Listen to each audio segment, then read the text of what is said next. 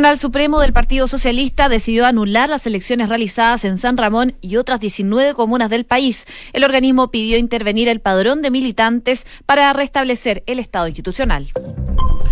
Una de la tarde en punto, ¿cómo están? Bienvenidos, eh, viernes 21 de junio y por supuesto seguimos informando, entregando todas las noticias aquí en Noticias en Duna junto a Josefina Cópulos. ¿Qué tal, José? ¿Cómo estás? Muy bien, ¿y tú, Nico? ¿Cómo estás? Bien, cerrando la semana, hay hartas cosas, ¿ah? Por ejemplo, esto del PS, hay harta información que vamos a estar comentando y analizando en un día además frío, ¿ah? Un viernes frío en la capital. Helado. Pero con un sol que no aporta mucho. No sé. Pero está rico el día igual, ¿sabes? Que es como. Es como. La tontera que voy a decir, es, como, es como, otoño. No, es que empezó el invierno. ¿Ah, ya no estamos en otoño? No. Hoy día cambiamos de estación. Se me pasó muy rápido el otoño. Ya, perdón, me están diciendo. Así es. Que ando puro. Estoy totalmente desubicado, perdido en el mundo y en el espacio las estaciones. Así que como es invierno, yo les cuento que a esta hora en Santiago hay 12 grados de temperatura. La máxima al día de hoy va a llegar hasta los 16. Vamos a ver si se concreta. Se espera nubosidad parcial durante toda la jornada. El fin de semana va a estar bastante similar a lo que es el día de hoy. Viña del Mar y Valparaíso, donde nos pueden escuchar en el 104.1 y 17 grados de temperatura en estos momentos. Alcanzó la máxima y se espera nubosidad parcial durante toda la jornada de hoy. Para el fin de semana las máximas van a estar en torno a los 20 grados de temperatura, también acompañados con bastante nubosidad. Revisamos Concepción, 13 grados de temperatura, se esperan chubascos débiles durante las próximas horas, una condición que no va a durar mucho rato porque ya más tarde se espera solo nubosidad parcial y el fin de semana van a tener nubosidad, nada más que eso y no precipitaciones. Y Puerto Montt a esta hora tienen 13 grados de temperatura, pero allá las precipitaciones llegaron para quedarse comenzó lloviendo hoy día a la mañana, eh, situación que se mantiene entonces. El fin de semana también se esperan precipitaciones. La máxima para el día de hoy es de 12 grados.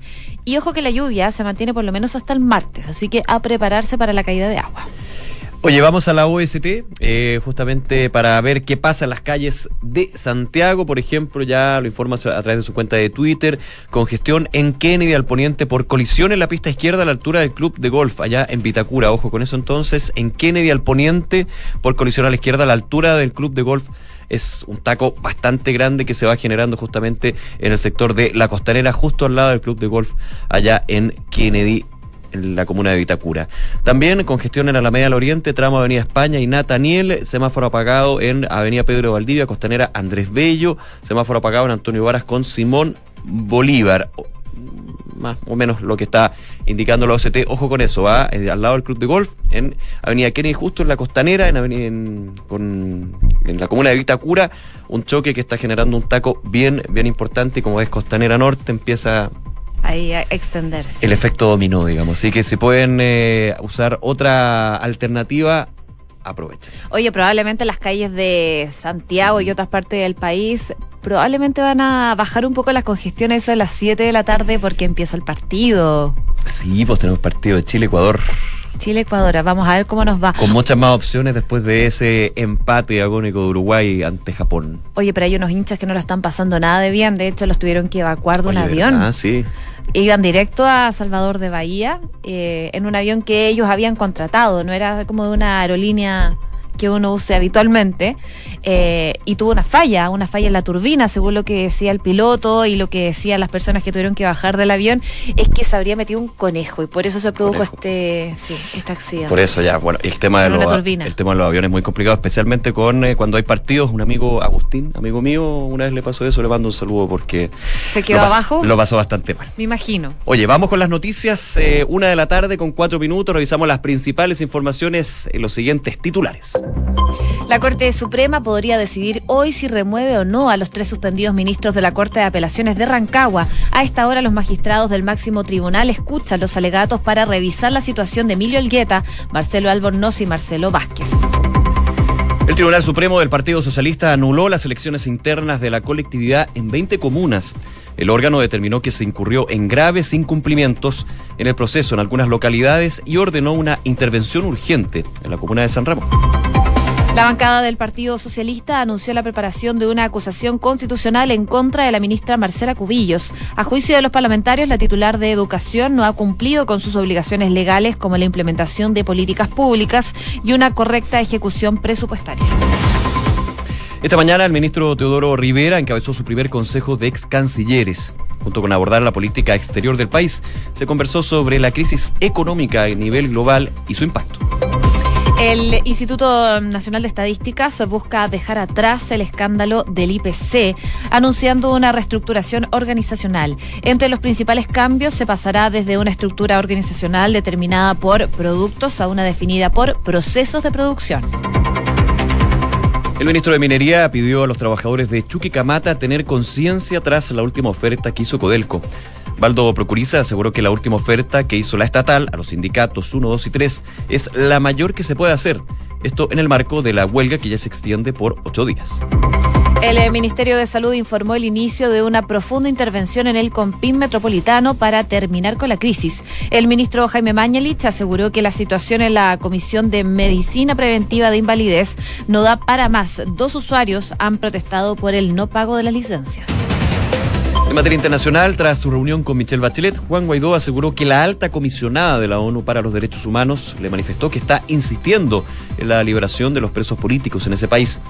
En las próximas horas se espera que Bachelet se reúna con Nicolás Maduro en el Palacio de Miraflores.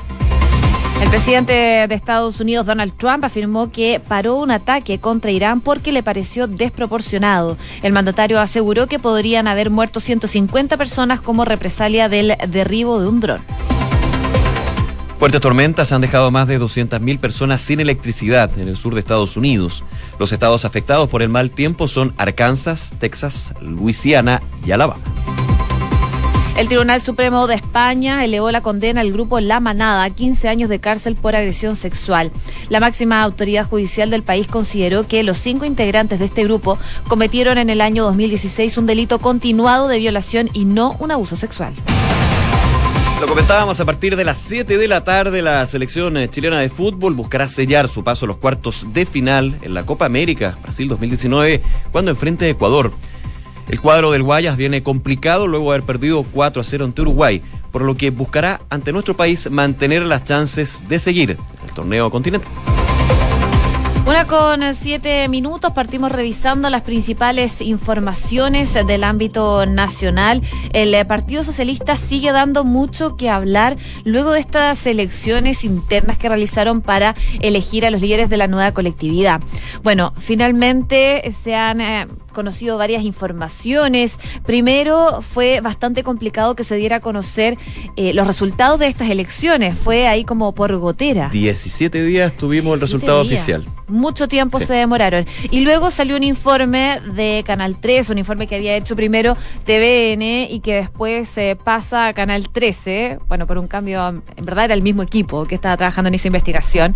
Pero... Eh, finalmente se determina un problema fundamental en San Ramón. Era eh, las relaciones con el narcotráfico. Claro, eh, la comuna de San Ramón con el expulsado alcalde, pero principalmente por las dudas que quedó con este concepto que ya se deslizaba desde antes, ¿ah? que en algún minuto lo denunció, quizás no con ese concepto, pero sí con eh, la posibilidad de irregularidades, eh, Marcelo Díaz, el diputado Marcelo Díaz, que hablaba de un padrón eventualmente manipulado. Y eso eh, también empezó a hacer un efecto gotera en otras. Por ejemplo, el diputado Juan Castro también decía que en O'Higgins se daban situaciones bastante similares donde habían militantes que más bien estaban dentro de una cierta irregularidad y obviamente estaban ensuciando lo que era esta elección interna del Partido Socialista. En la práctica, la directiva del Partido Socialista, que se mantiene eh, presidido por eh, el senador Álvaro Elizalde, pidió al Tribunal Supremo justamente revisar por oficio la situación de San Ramón y lo que fue la elección a nivel nacional.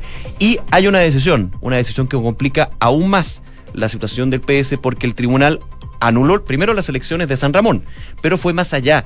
Lo hizo también en 19 comunas del país y habló también de necesitar una intervención urgente en lo que es este padrón del Partido Socialista. Ahí hay varias preguntas. Con esta anulación, ¿cómo quedan finalmente los votos? Ya teníamos la claridad de que a nivel general la lista de Álvaro Elizalde había ganado, que a nivel individual había ganado Maya Fernández. ¿Qué va a pasar con eso? ¿Qué va a pasar con el Consejo Central? Con la elección de lo quienes son los dirigentes, el presidente y los vicepresidentes del Partido Socialista. Obviamente eso queda suspendido y el órgano ya, el Tribunal Supremo, habla de graves incumplimientos en el proceso de algunas localidades y la intervención urgente, ojo, solamente en San Ramón, pero queda la duda también qué pasa con el resto de las comunas aludidas por el Tribunal Supremo. Claro, esta decisión adopta luego de este este reportaje que les contaba anteriormente revelará que ex militantes que fueron expulsados del partido tras graves acusaciones en este municipio, en la comuna de San Ramón, habrían tenido participación en los comicios internos y que además habían personas inscritas en el padrón vinculadas al narcotráfico. Fue parte entonces de la polémica que se generó y finalmente el eh, tribunal decide anular estas elecciones no solo en la comuna de San Ramón, sino que también en otras 19 localidades, entre las que está, por ejemplo, La Serena, La Higuera, Los Vilos, Canela, eh, Olmué, eh, también está Alto Hospicio entre otras que están dentro entonces de estos lugares donde fueron anuladas estas elecciones internas. La resolución fue tomada por ocho integrantes del Tribunal Supremo del partido en la sesión que se realizó el día de ayer y hoy día entonces se anuncia esta anulación. En la misma instancia, de hecho, el organismo ordenó una intervención urgente en San Ramón, como tú decías, eh, mandatando a integrantes de dicha instancia partidaria a, fin de iniciar un proceso político orgánico junto a la militancia de la comuna para poder restablecer el estado institucional correspondiente. Es parte del llamado que hacen desde el Tribunal del Partido Socialista. Habló el actual presidente del Partido Socialista, Álvaro, el, eh, ah, el senador Álvaro Elizalde, y dijo lo siguiente, y apunta a un tema que también va a generar eh, discusión. ¿ah? Habla que esto, lo de San Ramón y entendiendo también lo que estaría pasando con otras comunas, se debe al refichaje. Recordemos el proceso de refichaje que tuvieron que hacer todos los partidos políticos cuando se aprobó la nueva ley de partidos políticos, que eh, habla de, o sea, que de hecho hace un financiamiento, genera un financiamiento para los partidos, pero que obligaba justamente al refichaje de padrones que, en el caso no solamente del Partido Socialista, sino el resto de los partidos tradicionales, habían varias inconsistencias, no por irregularidades, sino que algunos que no militaban, algunos también eh, problemas que se venían arrastrando desde antes. ¿Qué fue lo que dijo Álvaro Elizalde? Con la nueva ley de refichaje se pretendió solucionar un problema que se vio agravado y la solución, dice, no fue buena. Antes teníamos padrones que estaban inflados por distintas razones, pero donde los militantes puros y sinceros estaban fichados. Dice que lejos de resolver el problema, este refichaje aumentó la distorsión. Nosotros hemos tomado medidas tales como que solicitamos observadores del CERVEL el día de la elección formalmente en un escrito que el firmó. Entonces el presidente del Partido Socialista apunta a la ley de refichaje. relevante este análisis porque justamente la ley de refichaje, el nuevo refichaje, buscaba eliminar este tipo de problemas. Entonces, causa-efecto podrá haber sido por esto o más bien por un tema de los mismos partidos. Se va a generar, eh, creo yo, una discusión no solamente del Partido Socialista, sino que justamente abocando lo que fue el refichaje, y recordemos que fue un proceso bien complejo para partidos bien tradicionales, desde el Partido Socialista, la UDI en su minuto, algunos que tuvieron menos problemas, como por ejemplo Evópoli, me recuerdo yo, pero si se está apuntando a que fue justamente el refichaje el que terminó agravando lo que justamente quería solucionar, ser un tema de discusión, creo yo. Una con 12 minutos. Noticias en Duna, con Josefina Stavrakopoulos y Nicolás Vial. Bueno, y vamos a otras informaciones también del ámbito nacional. Esta tiene que ver con una información que dio a conocer el eh, ministro de Salud, Jaime Mañalich, que ha estado muy presente en la, en la agenda noticiosa durante estos últimos días. Volvió con todo, dicen. Volvió con todo luego de este cambio de gabinete y tras volver al gobierno. Recordemos que él fue ministro de Salud durante los cuatro años del gobierno anterior del presidente Sebastián Piñera. Bueno, el anuncio que hace el día de hoy el ministro Mañalich es de una intervención en el Compín Metropolitano tras unas denuncias que hace meses están públicas. Según lo que dice Mañalich a través de su cuenta de Twitter, es que la situación del Compín Metropolitano no da para más. Dice que han iniciado una profunda intervención desde el nivel central para terminar con esta crisis. Eh, y porque todo esto se da cuando la semana pasada se dio a conocer el caso de un hombre que en forma de protesta se hizo cortes en las manos debido a que no pagaban sus licencias médicas. Y ya esto entonces eh, da pie para este anuncio que hace el ministro de Salud, Jaime Maña. De hecho, ya eh, cuando se le preguntaba la semana pasada, justo le tocó en la primera semana de asumir nuevamente este cargo de ministro de Salud, se le preguntaba por la situación del COMPIN, esta persona que se autoinfirió eh, heridas por la desesperación de no poder eh, obtener un resultado de parte del Compin Metropolitano, el ministro Mañalich decía de que había que, no sé si intervenir a la palabra, me puedo estar equivocando, pero que hacer un cambio profundo en este organismo y de hecho digitalizarlo. Mm. Eso era parte un poco de lo que decía. Bueno, tras la situación que pasó con esta persona en el Compin Metropolitano, la Contraloría General de la República informó que eh, con respecto a la tramitación de licencias médicas que ve el Compin, por parte del organismo realizarían una auditoría que ya se encuentra en proceso. Entonces también hay que ver cuál va a ser el resultado de esta auditoría que hace la Contraloría. El último incidente fue eh, el segundo en menos de 10 días. De hecho, el pasado 5 de junio, un hombre en silla de ruedas activó un extintor al interior de otra oficina del Compim en Santiago, frente a 200 personas por la situación de desesperación, de eh, hastío, todo esto que se va y que no es la primera vez que se ha escuchado justamente en eh, usuarios que llegan al COMPIN con respecto al tema de las licencias médicas. Varios puntos que obligan entonces a repensar, cambiar, modernizar. Es lo que en su, a través de su cuenta de Twitter el ministro Mañlich ya ha dicho eh, que va a haber una intervención. Habla directamente de una intervención para terminar con la crisis del Compim metropolitano. Imaginamos que también eso se podría extender a, a otros recintos. Claro, al resto del país. Bueno, son varias las protestas que se han realizado, manifestaciones respecto a esto. Eh, y se pusieron el foco nuevamente entonces en esta institución. Y según lo que dicen las autoridades, son problemas que se arrastran hace más de 20 años. Esto no es nuevo. Así que muchas denuncias de el no pago de licencias médicas, el retraso en trámites, que ha sido parte también de la historia que tenía el Si ese es el problema. Entonces, obviamente ya eh, toma el guante, podríamos decir, el ministro Mañalich, que tuvo una semana bien intensa, hay que decirlo, ya de sí, lo, amenazaron de marginarlo de la Comisión de Salud del Senado, luego de tratar de ignorar aquellos quienes que buscaban financiamiento permanente para la ley del cáncer. Bueno, él se retractó, dijo que no era la forma y eh, aludió más bien a eh, pecados de recién llegado. Algunos dijeron, bueno, recién llegado, pero tuvo cuatro años. el, estilo del ministro Pañalich, que siempre es bastante frontal y evidentemente si hay una disculpa de por medio, lo importante es sentarse a conversar y poder solucionar el problema de salud tan relevante, tan vital para todos los chilenos. Ahora eh, va a echar mano entonces a la situación del Compin, que ha generado hartas críticas hace bastante tiempo, pero que terminó con un hecho bien eh, complejo cuando fue esta persona que se autirió, digamos, en la semana pasada. Una con 16 minutos. Escuchas Noticias en Duna con Josefina Stavrakopoulos y Nicolás Vial. Viajamos Oye, sí, bajamos a, Venezuela. Eh, ojo, porque el día de hoy hay agendada, evidentemente eso puede depender de muchos factores. Declaración de la alta comisionada de la ONU para los Derechos Humanos, Michelle Bachelet, que llegó el viernes al aeropuerto de Maiquetía y se ha reunido con eh, el sector del gobierno de Nicolás Maduro y el día de hoy con el presidente encargado y líder de la Asamblea Nacional, Juan Guaidó. Todo esto en la visita donde, como digo, va a haber una declaración el día de hoy con conclusiones, informes, reflexiones, no lo sabemos. Así que estas... Eh, reacciones que, por ejemplo, tuvo Guaidó el día de hoy son relevantes para alguna manera ir delineando lo que va a ser la visión que tiene la expresidenta chilena con respecto a la situación de derechos humanos en ese país. Sí, el líder opositor lo que hizo el día de hoy, tras esta reunión que tuvo con Michelle Bachelet, fue básicamente destacar los encuentros que ha tenido y que ha mantenido la mm, autoridad internacional con actores sociales y con muchas víctimas también. Dice que han sufrido por esta dictadura, es lo que dice Juan Guaidó. Además, aseguró que si bien no están dentro del itinerario de la ex eh, mandataria a recorrer otras ciudades de Venezuela, porque recordemos que la visita que hace Michelle Bachelet es bien corta, em, aseguró que se va a quedar eh, en Venezuela.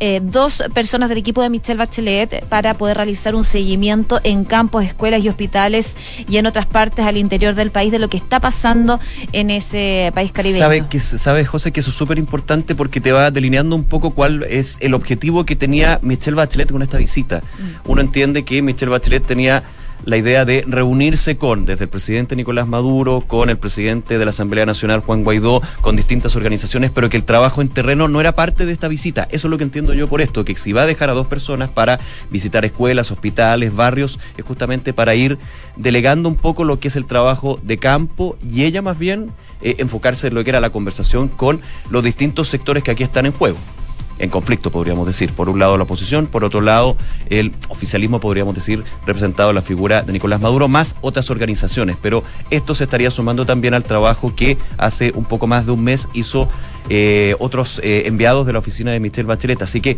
no quedarse solamente con la visita de Michelle Bachelet, quedarse también con todo el proceso antes, durante y después que se va a desarrollar para esto.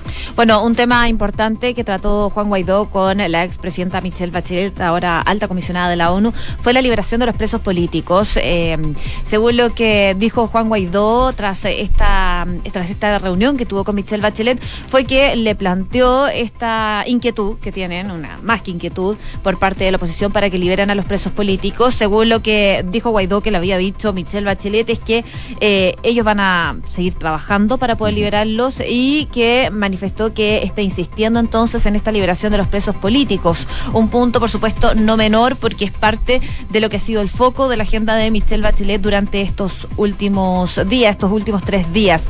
Hace pocos minutos eh, nos informan que ya se encuentra reunida Michelle Bachelet ahora con el otro lado de la moneda, con eh, el número dos del chavismo en la Casa Amarilla. Diosdado Ella, Cabello. claro, está Sí. con Diosdado Cabello, el que es mano presidente de la. Asamblea Nacional Constituyente. Claro, y totalmente ligado a lo que es el chavismo. Así que se está juntando con los dos sectores. También se espera que durante las próximas horas se reúna antes de irse de Venezuela con Nicolás Maduro en, la- en el Palacio de Miraflores. Así que vamos a ver qué sale de eso y, y bueno, a esperar nomás cuáles son las conclusiones. Mira, de hecho, se espera, se espera, porque toda la agenda puede cambiar, evidentemente, que a las 10 de la noche, hora de Venezuela, que es la misma hora que aquí en Chile, así que no estamos igual, igualados, digamos. A las 10 de la noche, la expresidenta de Chile y alta comisionada de la ONU realiza esta declaración pública desde el Aeropuerto Internacional de Maiquetía con sus principales conclusiones. 10 de la noche, entonces, podrían haber ya novedades y las declaraciones que haga Michelle Bachelet. Ella no ha hablado, ha hablado con distintas organizaciones, pero no ha hablado con eh, la prensa, no ha hecho ningún tipo de declaración, evidentemente sosteniendo estas reuniones. Y está ahora con Diosdado Cabello, también se va a reunir con eh, actores sociales, sindicatos, miembros de la Iglesia de Venezuela. Tiene varias reuniones todavía en esta visita bien intensa de tres días en ese país. Una con 21. Noticias en Duna con Josefina Stavrakopoulos y Nicolás Vial. Noticias bastante relevantes también vienen desde Estados Unidos porque ese país tenía este jueves totalmente decidido realizar un ataque selectivo contra Irán. Todo esto como respuesta del derribamiento de un dron estadounidense el día anterior. Pero finalmente todo se canceló de un momento a otro. Esta información la dio a conocer el diario The New York Times por la noche del día de ayer, citando fuentes de la administración del gobierno estadounidense.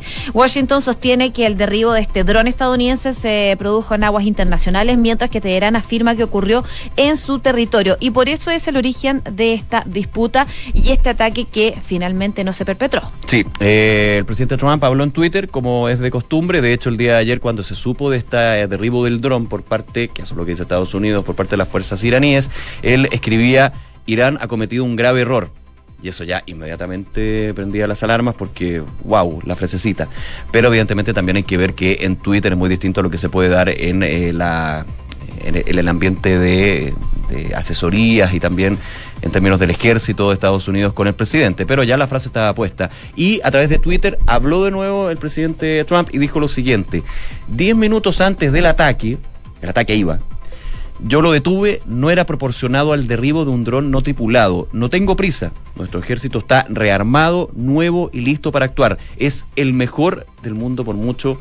A través de su cuenta de Twitter eh, decía Donald Trump porque comentaba que el, el ataque que se iba a, hacer en tres sitios diferentes, que era lo que estaba establecido, iba a eh, generar 150 muertes a lo menos. Entonces, evidentemente, llegó al tema de que la proporción de un dron contra 150 personas. Esto se hace público a través de Twitter, eso es lo más increíble. O sea, si nosotros supiéramos todas las cosas que pasan en el. En el Salón Oval, en la En Casa la Blanca. Mm. en lo que es este búnker que existe, en, eh, no me acuerdo cómo se llama, porque estoy viendo una serie de sí, Designated Survivor muy, muy buena y siempre terminan en, en la sala de, de seguridad, donde se juntan con los, con los generales y todo justamente para ver lo que está pasando con estas operaciones. Eh, si supiera todo eso, pero aquí se está sabiendo a través de Trump, que obviamente también tira este Twitter con la frase, tenemos el mejor ejército del mundo, estamos preparados, no tengo apuro, para generar presión a nivel público y decir, si no fue ahora, puede ser otra vez. Bueno, si es que nos provoca. Mientras todo esto pasa, hay acciones por parte de aerolíneas ¿Por qué? Porque las aerolíneas europeas Lufthansa, KLM y la australiana Qantas ya han empezado a evitar sobrevolar este estrecho de Hormuz donde se derribó este dron. Eh, y todo esto dentro, por supuesto, de la escalada de tensiones entre Washington y Teherán. En declaraciones a EFE, un portavoz de, de Lufthansa, la aerolínea más grande de Alemania, explicó que la medida ya ha entrado en vigor y está en línea con lo que han decidido otras compañías también en medio de esa área. Esta medida se adopta por razones de seguridad, dicen las aerolíneas. De a poco se va empezando a vaciar entonces el cielo en Irán y hay al menos cinco grandes aerolíneas que están cancelando o por lo menos desviando los vuelos que pasan sobre ese país. Claro, hay que recordar que esto no es solamente por el dron, hay toda una historia y también hechos del último tiempo, como por ejemplo las tensiones que se han dado por eh, ataques que hay dimes y diretes entre Irán y Estados Unidos contra buques petroleros en el Golfo Pérsico. ¿Te acuerdas tú la semana pasada cuando un video eh, entregado por eh, las autoridades norteamericanas mostraban a una lancha que ponía unas, unas minas en unos buques petroleros en el Golfo Pérsico y se decía que eran eh, propiedad de Irán. Entonces hay toda una tensión que escala que luego empieza con esta situación eh, bien beligerante por un lado y de otro y que desgraciadamente no encuentra mucha conversación y diálogo.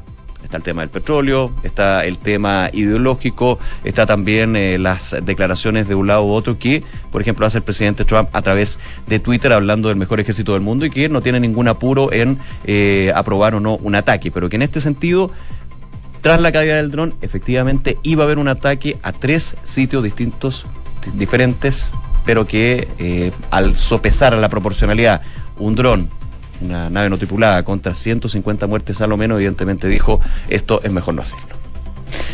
Una con 26 minutos. Revisamos las principales informaciones en los siguientes titulares. La Corte Suprema podría decidir hoy si remueve o no a los tres suspendidos ministros de la Corte de Apelaciones de Rancagua. A esta hora, los magistrados del máximo tribunal escuchan los alegatos para revisar la situación de Emilio Olgueta, Marcelo Albornoz y Marcelo Vázquez. El Tribunal Supremo del Partido Socialista anuló las elecciones internas de la colectividad en 20 comunas. El órgano determinó que se incurrió en graves incumplimientos en el proceso en algunas localidades y ordenó una intervención urgente también en San Ramón. La bancada del Partido Socialista anunció la preparación de una acusación constitucional en contra de la ministra Marcela Cubillos. A juicio de los parlamentarios, la titular de Educación no ha cumplido con sus obligaciones legales, como la implementación de políticas públicas y una correcta ejecución presupuestaria. El Colegio de Profesores comienza este lunes su cuarta semana de paro y llama a manifestación ciudadana para el miércoles. El presidente del gremio, Mario Aguilar, valoró la marcha realizada el día de ayer en la capital y criticó el silencio del presidente Piñera y la ausencia de la ministra de Educación, Marcela Cubillos.